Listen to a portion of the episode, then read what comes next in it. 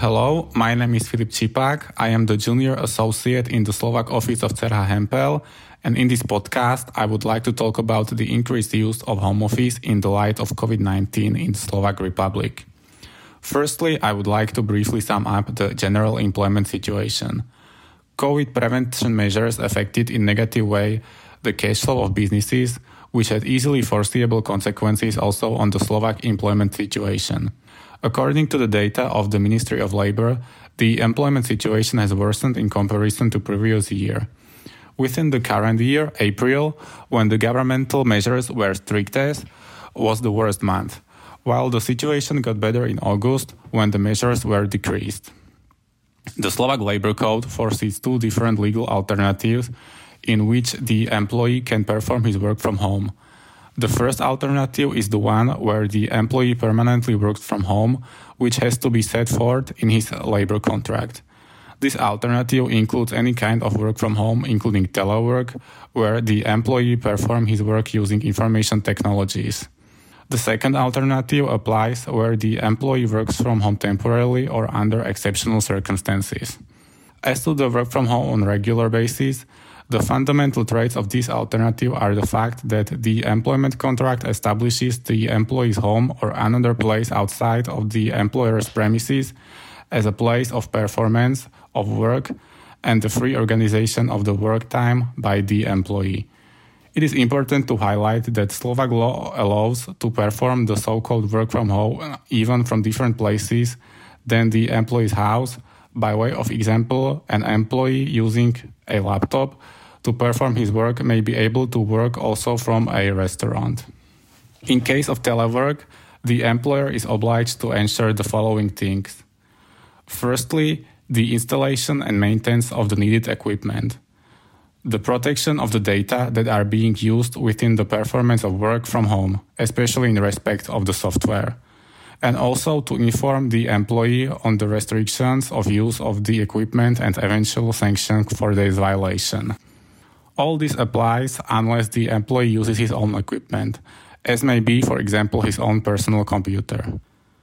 The employer is also obliged to take appropriate steps to prevent the isolation of the employee working from home from other employees, allowing him to meet the other employees and to ensure working conditions which does not disadvantage the employee working from home in respect of a comparable employee working in the employer's premises while enjoying a greater autonomy compared to employees working from the employer's premises, the employer working from home does not benefit from wage bonuses for work overtime, night work, and work on Sunday unless agreed with the employer.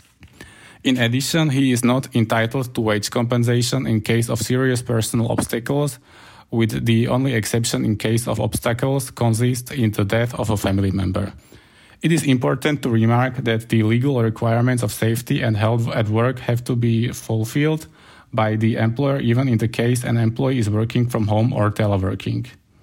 By way of example, a decree of the Slovak government sets forth the criteria which shall be met by some of the devices provided to an employee for the performance of work. According to such decree, it would not be legal to provide uh, to a teleworking employee a tablet instead of a personal computer, as the screen and the keyboard of the device needs to be separated from each other. Obviously, this applies only to situations where the employee works from the employee does not use his own devices to perform his work. The employer is also obliged to ensure the correct positioning of the body of the employee while using the device within his work, which in theory could mean that he should provide to the employee ergonomic chairs and desks. The other alternative is occasional work from home or so-called home office. This alternative regards work performed from home occasionally or under exceptional circumstances. Previous approval of the employer or agreement with the employer is needed. Since the COVID situation may be considered as exceptional circumstances, even a partial home office agreed between employer and employee fails within this framework. In this case, the employer is not responsible for the fulfillment of the ergonomic requirements of the place of work which is set up to the employee. In April, the new amendment to the Slovak Labor Code entered into force as a response to the COVID prevention measures.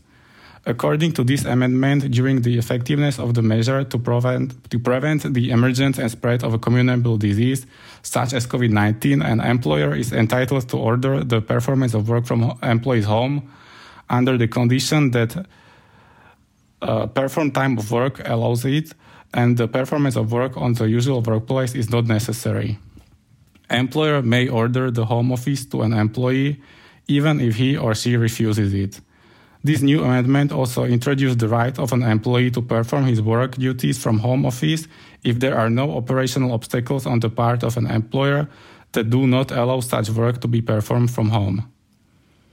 Even during the home office, employer is still obliged to provide the catering for those employees who perform their work duties for more than 4 hours within the scope of one work shift.